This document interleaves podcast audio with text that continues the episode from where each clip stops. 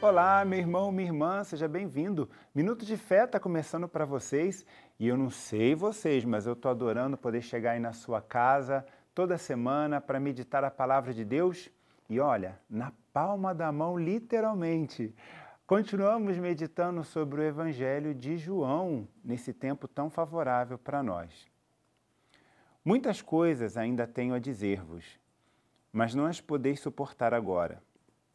Quando vier o Paráclito, o Espírito da Verdade, ele vos ensinará toda a verdade, porque não falará por si mesmo, mas dirá o que ouvir e vos anunciará as coisas que virão.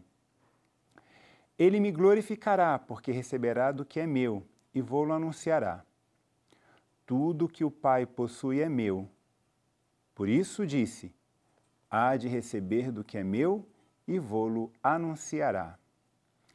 Palavra da salvação. Queridos irmãos e irmãs, tanto João quanto os evangelhos sinóticos, Marcos, Mateus e Lucas, fazem um carinho para a gente quando revelam a dificuldade que os discípulos de Jesus tinham para compreender as palavras do Mestre, principalmente nesse momento que ele estaria falando sobre a ação do Espírito Santo na vida deles. Eles tinham essa prerrogativa de não entender porque estavam vivendo com Jesus naquele momento, estavam experimentando a comunicação com Jesus naquele momento. Nós não, nós somos herdeiros dessa verdade.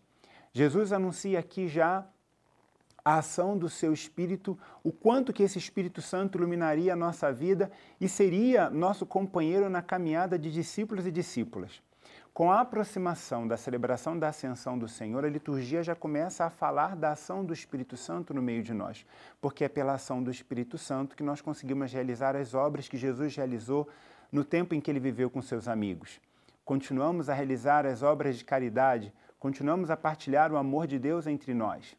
Por isso, roguemos ao Espírito Santo para que ele possa iluminar a nossa mente, fazer com que clareie nossos, as nossas escolhas, para que possamos caminhar unidos como igreja.